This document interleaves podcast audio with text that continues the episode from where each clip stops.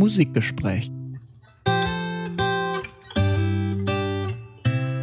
Möchtest du einsteigen mit Melodie Harmonie bei Black Sabbath? Ja, hier stellen sich ein paar Klassiker heraus, die man Ja. halt sozusagen gar nicht so unbedingt vielleicht am Anfang auf dem Schirm hat, die letztlich aber sehr stilbildend für den Sound von Black Sabbath sind.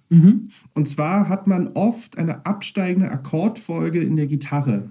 Also findet man bei NIB, bei Warpix ganz Ja. explizit, bei Snowblind, aber auch wenn man tiefer schaut, bei Under the Sun Ja. oder so. Ich spiele Warpix mal vor, ja?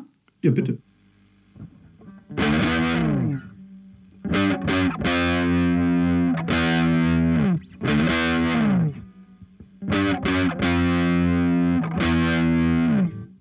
Und es geht genau um dieses, was du gerade vorgespielt hast, dieses da da da da da da da da da.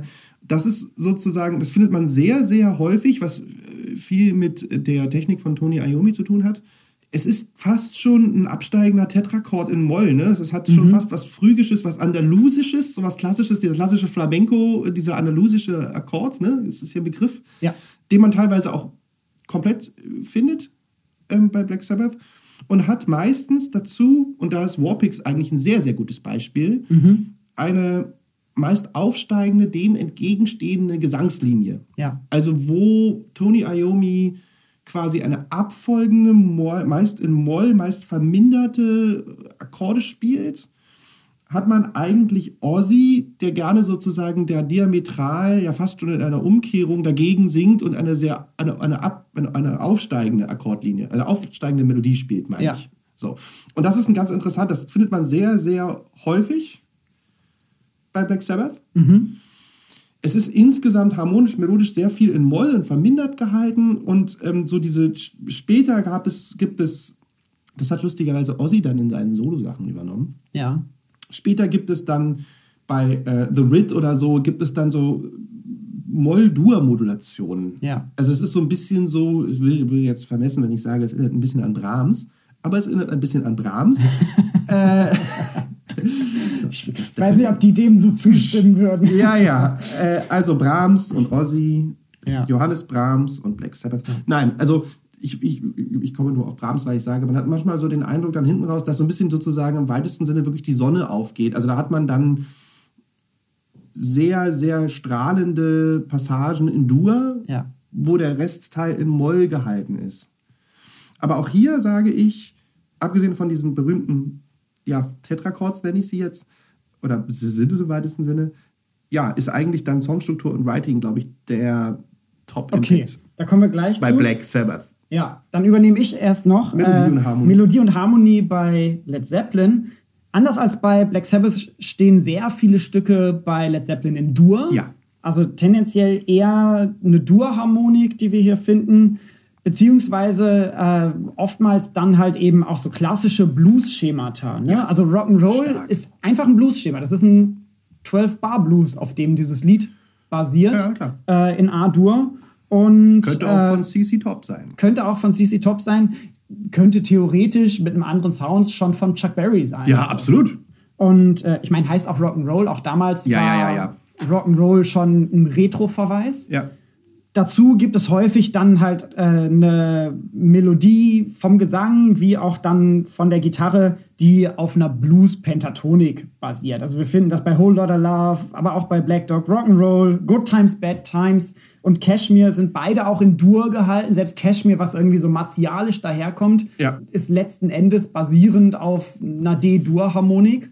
Gleichzeitig für Gitarre interessant, Jimmy Page benutzt vielfach, sofern er denn elektrische Gitarre spielt, Power Chords, ähnlich wie bei Black Sabbath auch. Das heißt, wir haben Akkorde auf der Gitarre, die aus Grundton, Quinte und dann äh, manchmal noch dann die Oktave zum Grundton bestehen. Das heißt, hier besteht keine Dur-Terz beim Akkord, der gegriffen wird.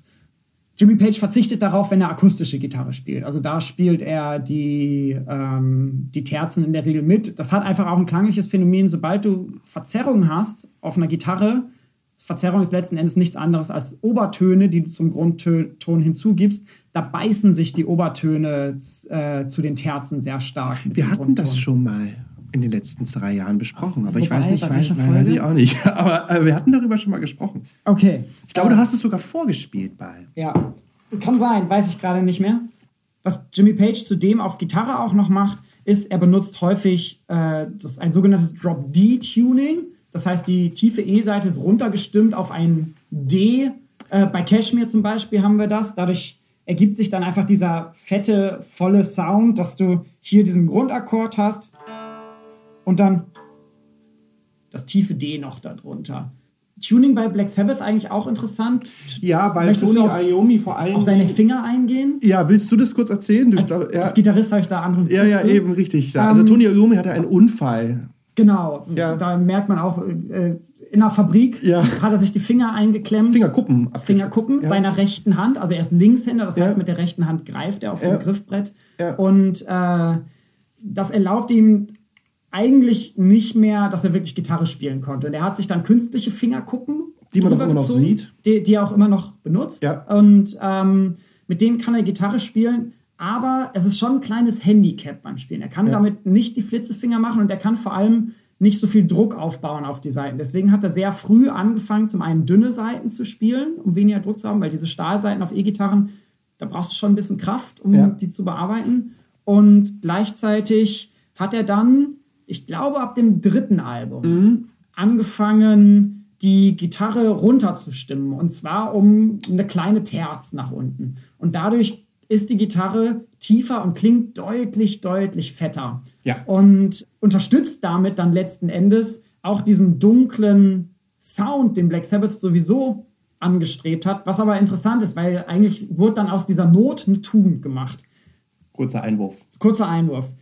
Ja, und bei Melodie, Harmonie, da überschneidet es sich ein bisschen jetzt mit meinen Überlegungen zum Rhythmus, während halt die Rhythmusgruppe von Led Zeppelin, Bass, Gitarre, Schlagzeug sehr rhythmisch diese Riffs runtergespielt hat, ja. entfaltet sich darüber der Gesang von Robert Plant eigentlich sehr rezitativ, vielfach in den Strophen, äh, mit lang gehaltenen Tönen teilweise rhythmisch sehr schwer nachzusingen. Also so sing mal die Strophen von Led Zeppelin. Das ist halt nee. kein Beatles-Ohrwurm oder so, sondern es ist wirklich eine komplexe Ozzy Melodie. hat es auch eingängig. Aber Ozzy kannst du alles sofort mitsingen. Genau. So. so. Ozzy ist halt rhythmisch voll on point und Robert Plant singt halt seine Melismen. Ja, genau, die kriegst du gar nicht. Du kannst jetzt bis auf jetzt irgendwie, äh, selbst Whole Lot of Love würde, würde mir jetzt, also könnte ich halt, you need, kommt gar nicht so hoch, äh, äh, you, you need cool. Was ist das E? Na, na, na, na, na, na. Also alleine schon ohne Melodie jetzt, also sozusagen la la la la la la la la la la la la la la la la la la. Also da geht's dann schon fast, du kannst, kannst du kannst das ja eigentlich nicht nachsingen. So ein bisschen die Refrains vielleicht. Ja, das kriegst du vielleicht noch hin, so. Ja. Wobei bei Ozzy ist halt la da da da da da da da da da da da da da da da. Also es ist dann schon so, ne? Oder la la la la la la la la la la la la la la. Also es ist dann schon sehr kurz gehalten. Genau. Ähm, wir, wir kommen damit so ein bisschen Richtung Gesang. Vielleicht wollen ja, wir das noch wir, machen? Ja, ja. Äh, wo ist, wir gerade dabei sind. Wobei es ganz lustig ist, weil da eigentlich Robert Plant und Ozzy ein wunderbares Falsett-Duo abgeben würden. Das stimmt. Beide eine sehr hohe Stimme. Beide, also Ozzy, wie gesagt, erstes Album anders. Mhm. Da spielt er auch noch Mundharmonika. Das ja, ja, ja, ja, ja. Im ersten Album genau, Mundharmonika-Solo. Ja, mit dem zweiten Song, der ist super auch. Aber es ist aber ein klassisches Jam-Session auch. Ja. Ne? Falsett, hoch, hysterisch, Mhm. Und vor allen Dingen mindestens, spätestens auch wieder ab Album 3 ähm, elektrisch verstärkt. Ne? Also du hast sozusagen, er wurde dann zusätzlich auch noch hochgepitcht. Ja. Ne? Star starke Bearbeitung. Starke also, Bearbeitung und vor allen Dingen halt wirklich noch oben, also dieser Falsett, dieses Hysterische wurde dann spätestens, also wenn man sich jetzt mal Symptom of the Universe anhört von, äh, von der Sabotage, ja. so, das ist dann fast nur noch Gekreische. Also es ist dann fast nur noch hysterisches Gekreische, was letztlich, wenn man zum Beispiel die ersten beiden Alben hört, gar nicht seine Originalstimme ist. Also es wurde ja. sogar noch, wie gesagt, es wurde noch, noch mehr, extremer, noch extremer dann elektrisch gepitcht. Ja. So. Aber neben sich sozusagen in der Höhe und in der Hysterik, sehr markant natürlich. Ozzy hört man, das ist so, so ein bisschen wie Mick Jagger. Also wenn du einen Song hörst, so im ja, Radio, dann sagst du, ah, ist Ozzy. Ja. Also Ozzy hörst du immer. Ja. Und auch eine gute Live-Stimme. Also Ja, äh, ja. selbst bei, bei aller Bearbeitung und so. Ja. Ich, ich finde, Ozzy hat eine der markantesten Stimmen im Rock-Business. Und wenig brüchig. Also ich meine, der Ja. Mann ist halt irgendwie scheintot, aber wenn er sich Aber ans Mikro stellt, ist er schon am Wahnsinn. Start. Also er hatte Schwierigkeiten bei dieser einen Hook, dieses My Name is Lucifer, Please Take My Hand, Gott, vom ersten Album. ja, Also Ozzy N.I.B. Mhm. hat er live gespielt. Gott, Corona ist ja schon so ewig. Ja, äh, irgendwann vor Corona. 2017? ja, irgendwie Lass so. Mhm. mich lügen, The End 2017 Tour, Wuhlheide, Berlin. Dann gibt es diese eine äh, medismatische Passage, dieses Ja, da da da da da da da da da da da da. Da war dann so, wo du dachtest so, ja, hat er halt vor 40 Jahren gesungen, äh, so, aber im Endeffekt ist er immer noch da. Ja, finde ich auch. Ja. Gesang bei Robert Plant. Die Gesangsmelodien beruhen häufig auf Blues-Pentatonik, auch hohe Lage. Anders als Ozzy, allerdings ein bisschen brüchiger, krächzender, schreiender, was ihm zu Lebzeiten auch vielfach vorgeworfen wurde, dass er quasi ein Schreier wäre. Plant. Plant. Ja, fast mehr als Ozzy, muss man fast, Ja. muss man sagen. Was ich auch bei beiden Bands dann interessant finde, ich meine, wir kommen immerhin aus den 60ern. Sie haben eigentlich beide diesen Frontmann und der singt auch allein, also wenig Mehrstimmigkeit. Und wenn wir über die 60er, 70er reden, da haben wir bei vielen Bands total viel Mehrstimmigkeit. Denken wir an die Beatles, aber die ganzen Beatbands auch waren wenigstens Gibt in den es Refrains zweistimmig. Bei Led Zeppelin Lieder, die nicht von Robert Plant gesungen wurden? Nein. Nein. Ist ja bei Black Sabbath anders, ne? Da gibt es, glaube ich, drei, vier, fünf Songs, die Bill Ward gesungen ja. Gab es So. bei Queen auch, da haben auch die anderen dann mal was gesungen, Ja. aber das waren dann auch in der Regel nicht die Hits, das waren wirklich die Ausnahmen. Nee, ja klar, also Bill Ward hat gesagt, ich möchte auch mal Musik machen. Wobei es gibt auch Gerüchte, dass gerade hinten raus äh, bei der äh, Never Say Die und so Bill Ward einspringen musste, weil Ozzy einfach tot war. Ja. Also äh, Ja. fast. Wie wirkt sich das alles jetzt auf Songwriting, Songstruktur aus? Ich würde ganz kurz einsteigen mit Led Zeppelin, weil du hast richtig was vorbereitet. Ja, ich habe ein bisschen was vorbereitet, wobei das ist jetzt hier. Ähm, ich habe es mir mal Songstruktur, ich wollte es einfach mal wissen und habe es einfach mal aufgeschrieben. Okay. Aber- dann dann mache ich meins kurz. Ja, also ich habe jetzt nicht einen speziellen Song durchanalysiert, sondern äh, fasse zusammen, wie quasi Songstruktur, Songwriting bei Led Zeppelin funktioniert. Und ich habe mir Das interessiert mich, weil ich finde das sehr komplex. Das ist sehr komplex, aber ich habe es mal ganz runtergebrochen Ja. auf Kernstücke. Und Ja. zwar rhythmisches Riff plus rezitativer Gesang plus kurzer Refrain plus Gitarrensolo, Schlagzeugsolo ergibt den Led Zeppelin-Song. Und was dann quasi das Fazit ist, sie haben oftmals diese simplen Ideen, auf denen die Songs aufbauen. Ja. Und aus diesen wird dann aber durch enorm viele Variationen und durch das virtuose Spiel auf den Instrumenten unglaublich viel rausgeholt. Also hört euch mal Cashmere an oder so. Die, die Quintessenz, die, die Hook dieses Liedes ist das Riff, Ja. was am Anfang erklingt. Und dieses Riff taucht immer wieder auf. Und aus diesem Riff heraus wird ständig in neue Teile übergeleitet. Du hast Variationen, du hast dann mal ein Solo, du hast, du hast einen Teil, an dem Robert Plant mit der Stimme improvisiert. Ähm, das heißt, du hast oftmals diese Hook-Teile, die großen Wiedererkennungswert haben, die den Song strukturieren und die werden immer wieder durchbrochen durch Instrumentalteile, durch kleine Variationen, durch Bridges. Have die, you ever seen The Bridge? Gibt es doch dieses eine Lied sogar. ja, und, da- und das heißt, die einzelnen, äh, die Songs sind dann, dadurch werden sie auch so lang, basieren immer auf diesen kurzen Ideen und werden dann enorm aufgeblasen. Das ist auch eine Sache, die, glaube ich, daher kommt, dass sie viel live gespielt haben und gleichzeitig diesen Studio-Background haben, dass sie zum einen das musikalisch abliefern konnten, aber live ist es natürlich auch immer geil, Passagen dabei zu haben, wo du sagst, okay, ich mache jetzt ein 5 Minuten Gitarrensolo. Hört euch mal die Live-Version von Stairway to Heaven an oder so. Äh, am besten die aus dem äh, Konzertfilm The Song Remains the Same verlinken wir uns euch auf unserer Auf Homepage.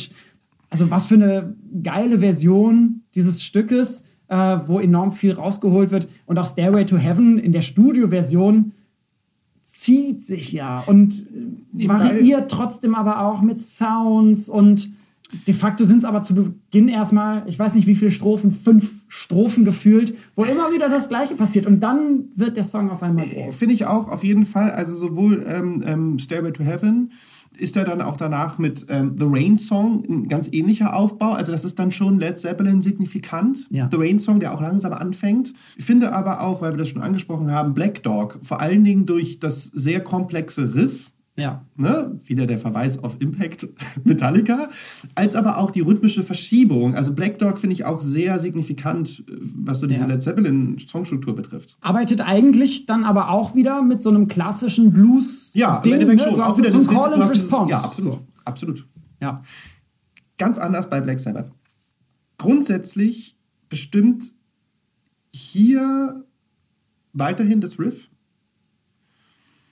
Wie gesagt, es ist, es ist im Endeffekt muss man sich das so vorstellen, da braucht man auch nicht Tony Iommi fragen, Tony Iommi fragen, sondern Tony Iommi kam ins Studio und sagt, guck mal, ich hab hier was. Da, da, da, da, da, dadel, dadel, dadel, dadel. Und alle so, alles klar, gut, machen wir mal. So, also nur anders kann es nicht abgelaufen sein. so. Und dann, der Rest hat sich dann da so drumrum gefummelt. Ja. Und die Riffs sind das, das Wiedererkennungsmerkmal von Black Sabbath. Die kannst du alle singen, die kannst du alle auswendig pfeifen. So, oder könnt, ich weiß gar nicht, wo du kannst, wo du anfangen sollst und aufhören sollst. Paranoid, Iron Man kennt, glaube ich, jeder. Sweet Leaf kennt, glaube ich, auch fast jeder. Ne? Children of the Grave, Supernauts. Äh, Lieblingssong übrigens von Led Zeppelin. So, sind runtergekommen ins Studio und haben gesagt, ey, geil, Black Sabbath ist unter uns und probt. Und Jimmy Page kam rein und meinte so, ey, ich spiel Supernaut. Supernaut ist mein Lieblingssong. Und John Bonham wollte unbedingt Schlagzeug dazu spielen. Da gibt es eine schöne Anekdote.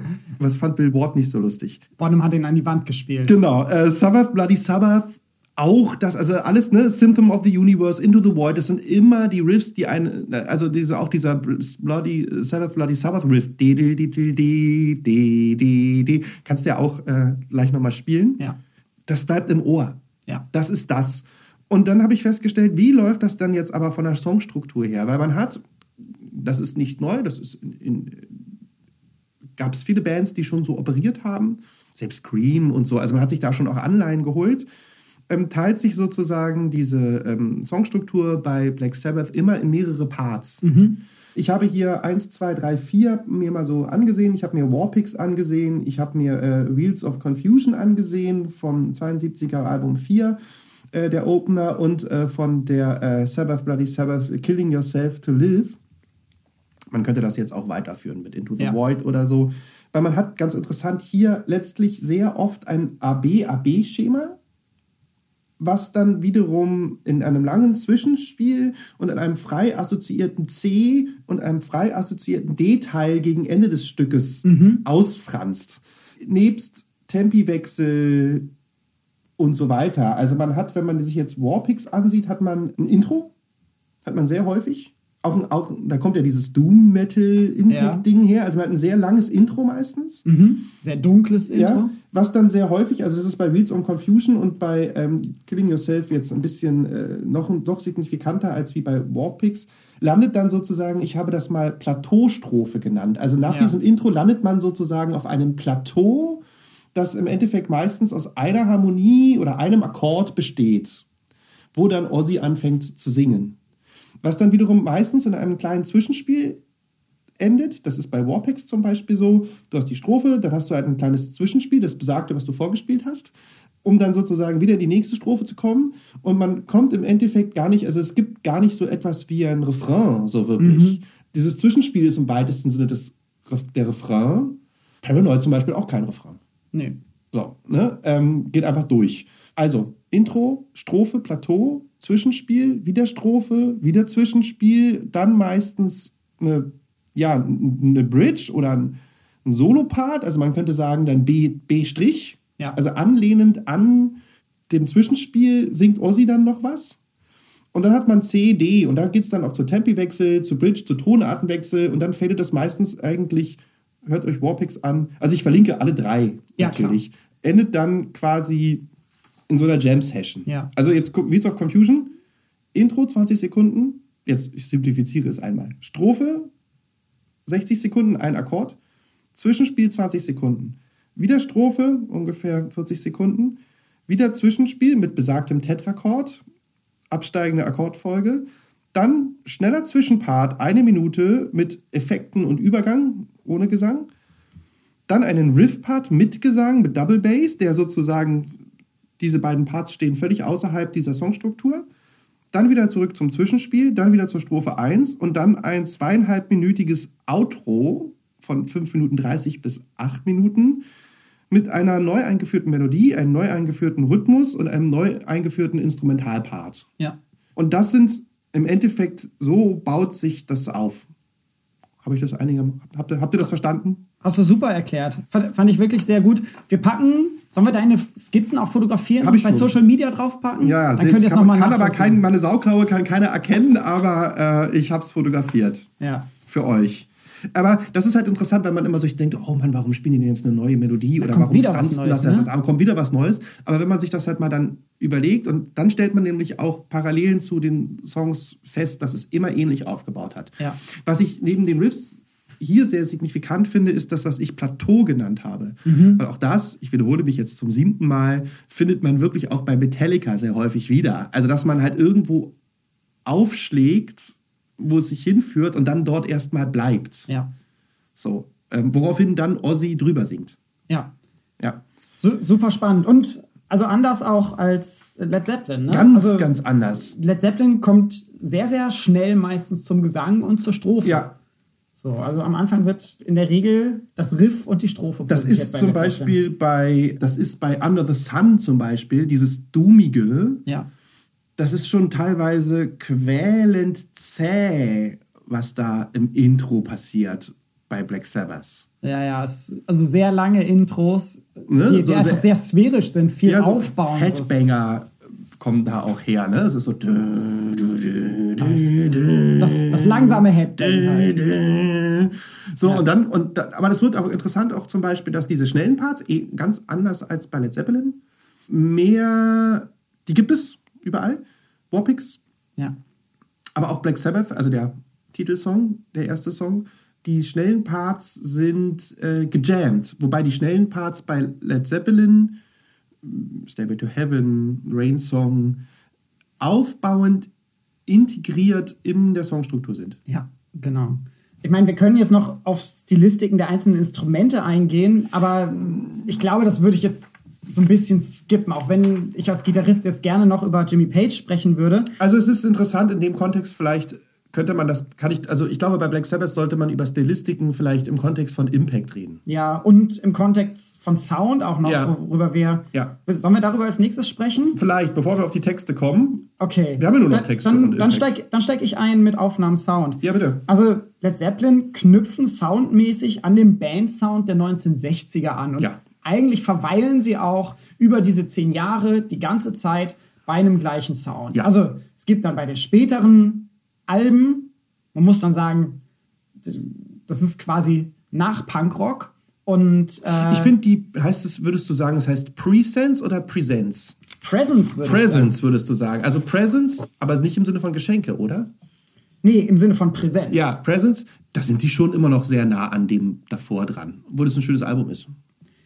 Das, das stimmt. Bei In Through the Outdoor sind sie teilweise sehr stark weg davon. Ja, das finde ich auch, das, das, das ist so ein bisschen, Bei, bei Houses of the Holy, ja, also 73, Ja, ja. das, experimentieren sie eigentlich auch ganz schön viel. Also Sehr. sie kehren immer wieder zu diesem Blues-Rock-Sound Ja, auch ja. zurück, probieren dann, also auf Houses of the Holy gibt es irgendwie The Crunch, was dann so in einem Funk-Kostüm daherkommt oder äh, Dire Maker in so einem Reggae-Gewand. Sie versuchen dann schon auch andere Stimmt. Sachen aus, aber das stellt eigentlich immer die Ausnahme dar.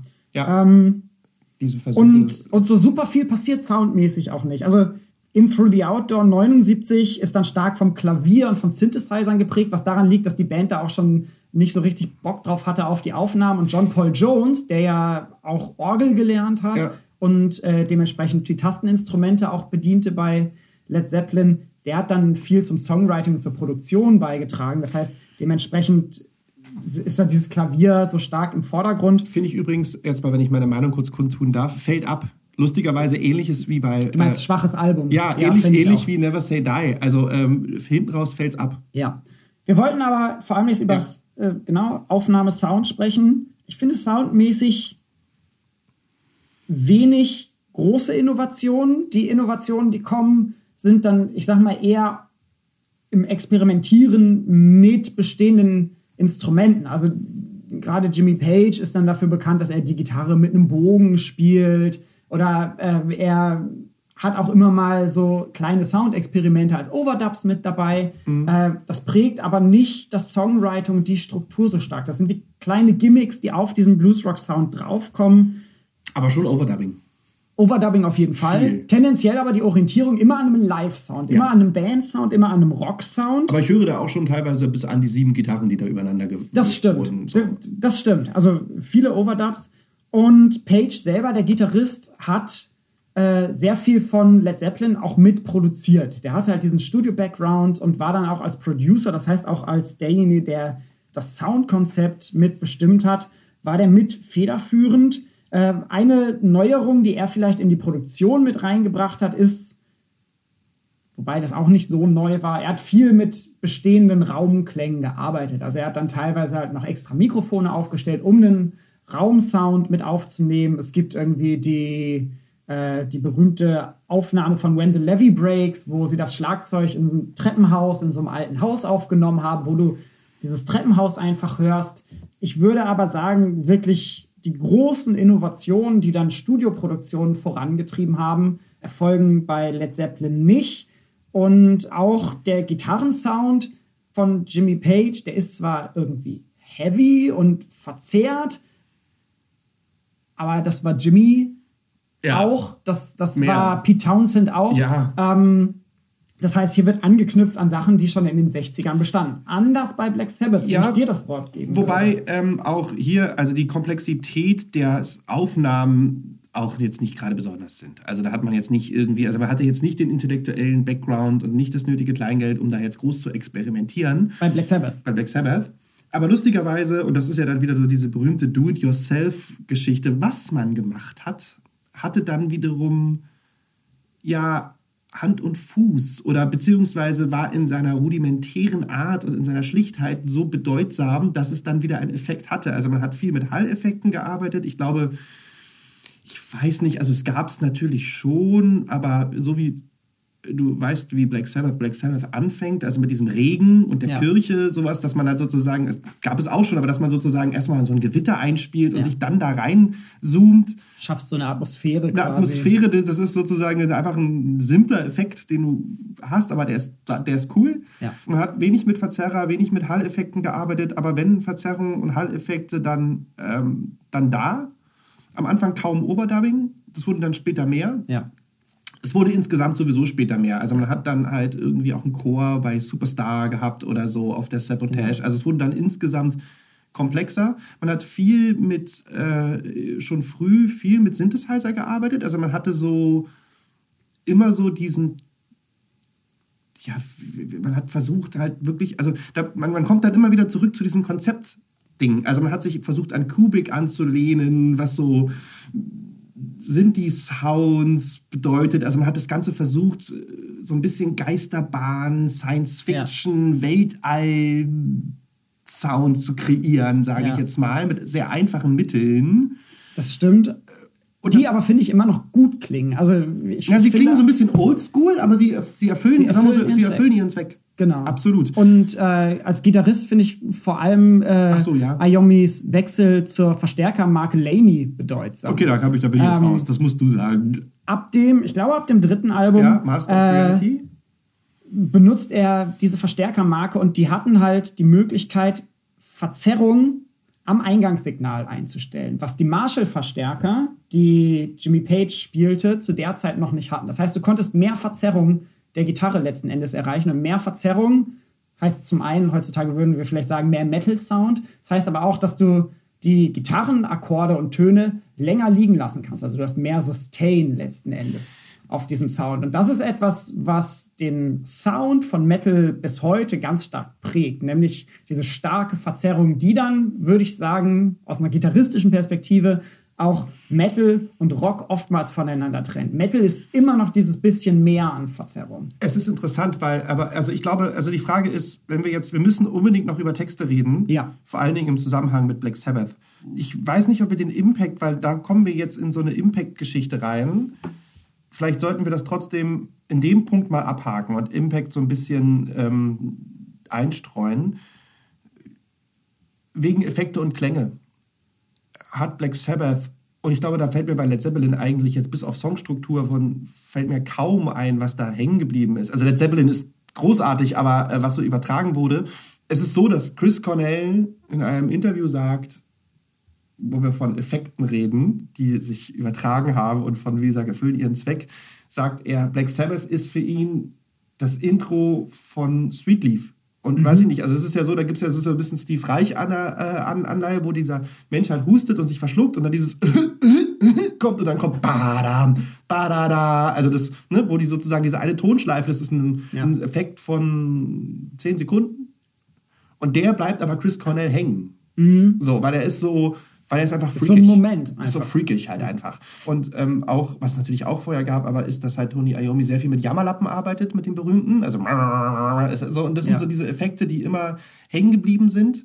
Äh, Bill Ward arbeitet, wird nicht so rausgeschält auf der Aufnahme, arbeitet viel mit Double Bass, was auch zu der Zeit schon neu ist. Mhm. Also du hast halt bei Children of the Grave eigentlich fast eine durchgängige Double Bass. Und das ist 72, 73. Also das ist, äh, ähm, die, wie gesagt, die wird jetzt nicht so in den Vorder... Ist jetzt nicht Cataclysm, wo die Aufnahme halt aus Double Bass und Rest besteht. So, aber du hast eigentlich fast eine durchgängige Double Bass. Ja. Und das sind halt so Effekte, da sind wir, können wir ja auch von Aufnahmesound reden, ja. die sehr ähm, Verzierung, Verzerrung, Double Bass, Jammerlappen, Baba-Pedal, Effekte, Klänge, die sehr hängen geblieben sind ja. bei Black Sabbath. Worüber sie sich dann teilweise auch gestritten haben. Ne? Äh, Iomi wollte, wollte gerne halt die tolle Produktion haben und ja. noch mehr machen und Osborne war eher der, der immer sagen wollte, komm, wir singen das rein und rau und ja, ja. Äh, der war so ein bisschen genervt dann von, von dieser Perfektion. Das hat sich lustigerweise dann hinten raus, wenn man äh, halt vor allen Dingen, also man sagt ja so, die Classic-Alben gehen so bis Sabotage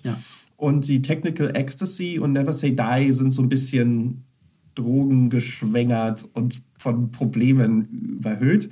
Haben aber auch einen anderen Sound und da clasht es ja so ein bisschen aufeinander. Wobei sie sind auch nicht schlecht. Also was ich halt ganz lustig finde, ist das Never Say Die, wo du ja auch von den Versuchen von Led Zeppelin das Ganze ein bisschen äh, experimenteller Reggae-Sound und so. Also man hat bei Never Say Die dann Dinge versucht, sage ich jetzt mal ganz salopp, was dann dazu führt, dass das halt dann wirklich gerade der letzte Song von Never Say Die in so einem völligen Kuddelmuddel, Jazz, Anleihen, Chaos, Sound. Also die, man, man würde, wenn, man, wenn, man, wenn wir jetzt die Biografie ein bisschen bedeutungsschwanger sagen würden, Never Say Die endet quasi mit der musikalischen Auflösung der Band. So, es ist so, ähm, ne? und genau aus diesem Grund, dass halt äh, Tony Iommi was anderes wollte als der Rest. Ja. Ozzy war scheintot im Delirium, im, im, im, Koma.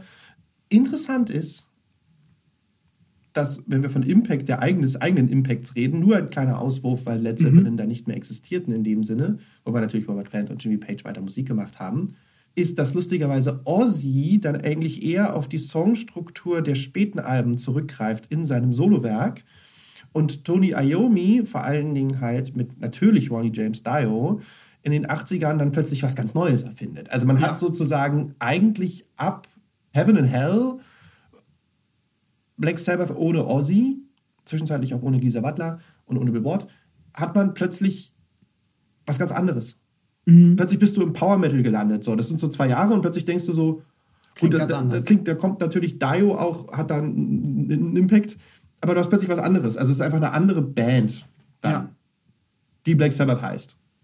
Klar. Und, äh, die andere Musik macht. Ja, das ist oftmals so, ne? wenn ja. du Personalwechsel hast, in, gerade in so einem Vierergespann, wo Aber wir alle eine feste Aufgabe haben. Ich finde das sehr spannend, weil das sieht man dann auch bei so Leuten wie irgendwie David Bowie oder wie gesagt immer noch Metallica. Also das Spannende an Black Sabbath ist, dass sie sozusagen einen Musikstil erfinden, um dann in den 80er Jahren einen Musikstil zu erfinden, um dann in den 90er Jahren einen Musikstil zu erfinden. Also sie erfinden sich auch neu ja. mit wechselnder Besetzung. Ja, ich meine, die letzten Jahre dann nicht mehr so viel. Ja, ja, hinten raus ist es dann schon ein bisschen kaputt. Ja. Aber das, was in den 70ern passiert, ist auf jeden Fall, finde ich, total spannend und markiert für mich sehr stark den, ja, das, den Wandel vom Rock zum Metal. Und den sehe ich äh, auf einer Soundebene und so weiter bei Led Zeppelin nicht. Da sehe ich wenig, was dann den Metal geprägt hat. Äh, Led Zeppelin 2 ist schon stark. Also Led Zeppelin 2 hat schon Hooks drin und, und Riffs drin, finde ich. Also dieses Whole Lotta Love, da gibt es auch, auch, andere Songs, die sind schon, da, da, das knallt schon auch. Das knallt. Für mich ist es immer in einem Rockgewand ja, geblieben. Aber es ist Hardrock. Es ist Hardrock, genau. So. Es ist klar, wenn es um Impact geht, kannst du sagen, Gleichzeitig muss man sagen, äh, Jimmy Page war der virtuosere Solist in Relation zu Ayomi. Und ich glaube schon auch, dass diese Virtuosität, das, die Geschwindigkeit, das wirkliche technische Spiel von Led Zeppelin, dass das dann wiederum andere Leute auch geprägt und beeinflusst hat. Ich bin mir sicher, dass Guns N' Roses stark beeinflusst sind von Led Zeppelin und Slash auf jeden Slash, Fall der auch ein technisch sehr versierter Gitarrist ist, der wird auch Jimmy Page rauf und runter gehört haben. Okay, ganz kurz. Texte? Ja, bitte. Texte. Soll ich einsteigen? Willst du einsteigen? Ich würde gerne einsteigen, aber du kannst auch einsteigen. Ich weiß nicht, was bei Led Zeppelin zu holen ist. Ja, geh du rein. Ich gehe jetzt mal rein, ja? Ja. Ihr könnt ja alle Englisch. Ja. Ich lese es nur mal vor, ja? Ja. Ohne den Titel zu nennen. Generals gathered in their masses, just like witches at black masses, evil minds that plot destruction, sorcerer of death construction. In the fields, the bodies burning as the war machine keeps turning. War Warpix 1970. Finished with my woman cause she couldn't help me with my mind. People think I'm insane because I am frowning all the time. All day long I think of things, but nothing seems to satisfy. Think I lose my mind if I don't find something to pacify. Paranoid 70.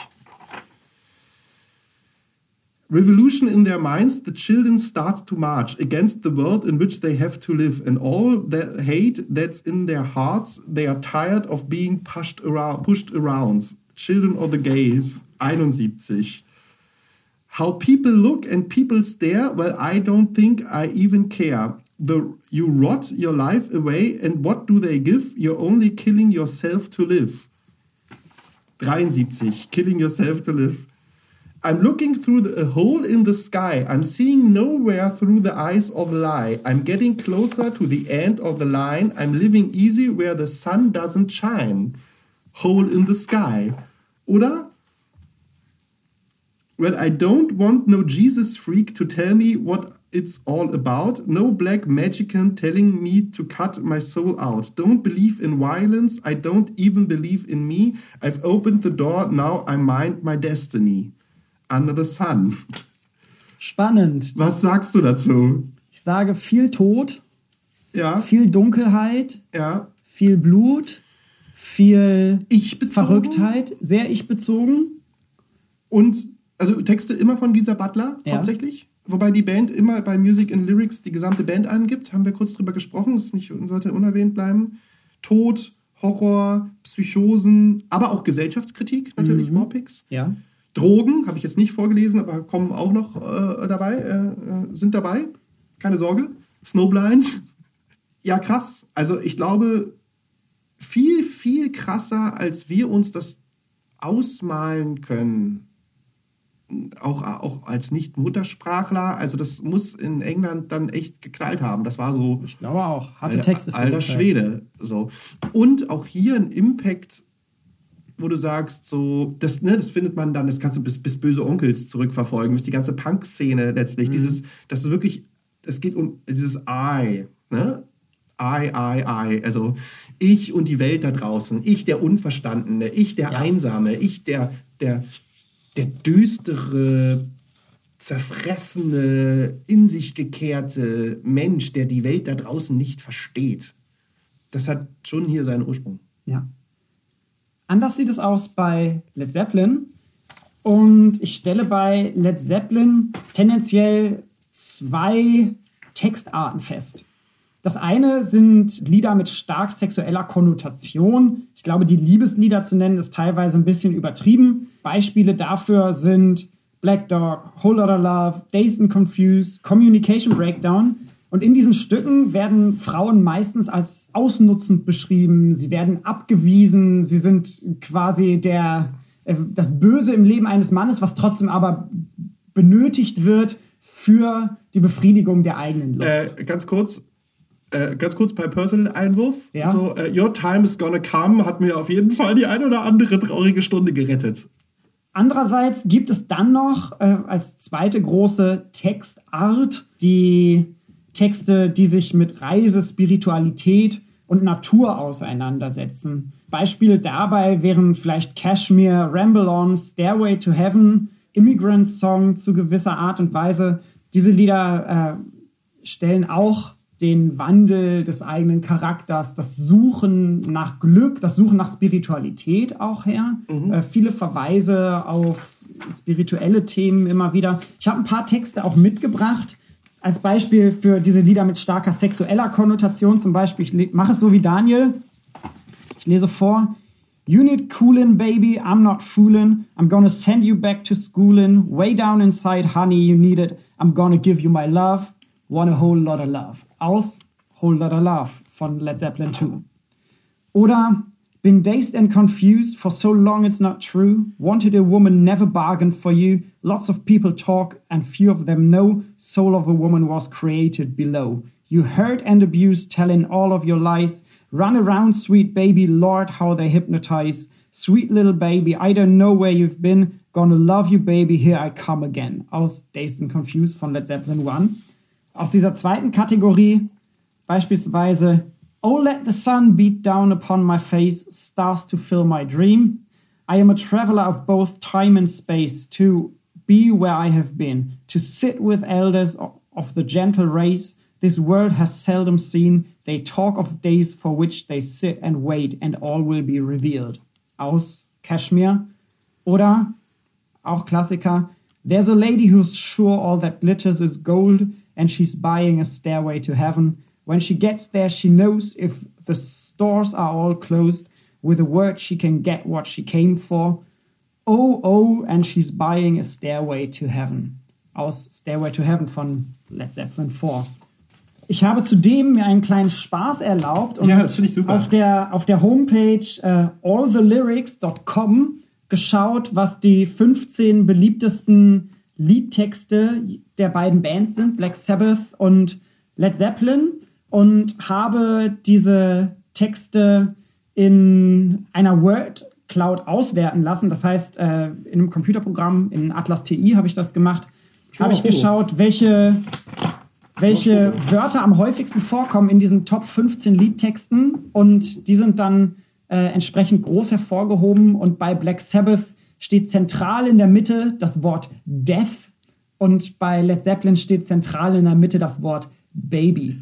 Und ich glaube, das sagt schon ziemlich viel und die anderen Wörter drumherum sind auch spannend. Äh, wir packen euch das Psycho, Just, Evil, Die, Will, Angel oder Angel besser gesagt, Man und bei hier steht bei ähm, Led Zeppelin steht Her, äh, Here, Love, Gonna, Never, Way, Oh, No.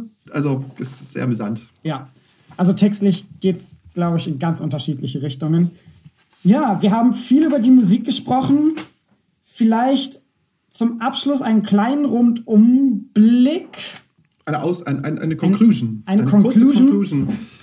Ja, was, was, fangen wir, was fangen wir damit an? Also ich hatte, bevor ich diese Sendung vorbereitet habe, gedacht, sie wären viel näher aneinander. Ja, So, sie verbindet viel mehr. aber tut eigentlich wenig. Tut es eigentlich wenig. Wo man eine Verbindung sieht, ist sicherlich in der ähm, Hardrock-Geschichte. Mhm. Und wo man die Verbindung sieht, ist, um mal jetzt den Vater von Lars Ulrich zu zitieren, äh, in der Tat in Metallica. Wenn man das zusammenführt, landet man unweigerlich bei, bei Metallica als, als Beispiel für die Conclusion und die Ver Verwebung von Led Zeppelin und Black Sabbath. Würde ich gerne äh, Master of Puppets mal vielleicht nennen, die, wo, wo Master of Puppets fast schon meines Erachtens sowohl ein Warpix als auch ein Stairway to Heaven Zitat drin haben und wir hier in erster Linie eine rhythmische Verschiebung haben, eine rhythmische Komplexität von Led Zeppelin mit einem sehr harten Sound von Black Sabbath und meines Erachtens hier sagt, ich glaube schon, dass Led Zeppelin und Black Sabbath das vorbereitet haben, was dann in den 80er Jahren zu, ja, im Endeffekt zu jede Form von Metal geworden ja. ist glaube ich auch. So. Interessant ist auch, wenn man sich diese acht Alben ansieht, das halt mit Presents und, und wie heißt das letzte Led Zeppelin-Album? Ähm, ich vergesse es immer. Das, äh, meinst du Coda? Also das, nein, nein, nein, also das, das, das, das Tod rauskam? In Through the Outdoor. Genau. 79. Genau, 79, dass da auch, wie gesagt, ich hatte ja von Technical Ecstasy und, ähm, und äh, Never Say Die gesprochen, dass man auch da dann nochmal hinten raus wirklich was versucht, anders zu machen und man dann auch feststellt, dass es da auch ein bisschen mit beiden Bands in der Form zu Ende geht. Ein bisschen musikalisch wackelt, nicht ja. ganz so überzeugt. Ja. Wobei sie sich lustigerweise da fast meines Erachtens, also mit dem Anfangsalbum war das beides, also jeweils mit dem Debüt, weil es beides so diesen Jam-Charakter hat. Ja. Als auch dann, ja, die Paranoid und die Led Zeppelin 2 treffen sich dann eher so in puncto Härte eher, weil ich, also ich würde sagen, Led Zeppelin 2 ist so mit das härteste Led Zeppelin-Album, was so den Sound betrifft, ja, was, was Jimmy Page ja. betrifft. Whole Lotta Love ist auch ist, ist schon ein Heavy Sound. Ja. Genau, aber später mischen sich dann halt auch die akustischen Gitarren mit dazu, Richtig. die dann halt im Kontrast stehen Richtig. zu den anderen Sachen. Ähm, und lustigerweise ist so, dass sie sich dann hinten raus, was in erster Linie daran liegt, dass Led Zeppelin auch so ein bisschen weicher geworden sind, aber vor allen Dingen auch Black Sabbath wesentlich kommerzieller geworden ist. Ja mit Never Say Die, treffen sie sich dann hinten raus wieder. Ein bisschen. So, so ein bisschen. Ich habe zudem nochmal geschaut, wie denn Led Zeppelin und Black Sabbath in der musikwissenschaftlichen Literatur oh ja, bitte. behandelt werden. Ich habe nichts gefunden. Also es gibt ein paar Sachen. Ganz grob gibt es natürlich den großen Bereich irgendwie der Biografien. Ich habe hier eine französische Biografie von Elaine Dister, ich weiß nicht, ob er Engländer ist, die äh, Biografie ist auf Französisch. Wirklich wissenschaftlich ist die nicht. Ach, du meinst Alain Desté? Alain Desté vielleicht auch. Packen, packen wir euch trotzdem in die Playlist oder hier in Schwarzkopf und Schwarzkopf erschienen Ozzy Osbourne Talking. Wirklich wissenschaftlich sind aber diese ganzen biografischen Sachen nicht. Eine Sache, die ein bisschen wissenschaftlicher an Led Zeppelin zumindest herangeht, ist The Origin of the Species Led Zeppelin von Alan Clayson. Das würde ich euch empfehlen, wenn ihr eine wissenschaftliche Auseinandersetzung haben möchtet mit Led Zeppelin. Packen wir euch in die Playliste. Ansonsten gibt es quasi den großen Bereich der äh, Beschäftigung mit diesen beiden Bands, die sich weniger um die Biografie kümmern, sondern einzelne Aspekte herausgreifen. Oftmals auch so ein bisschen auf Zeitgeist eingehen.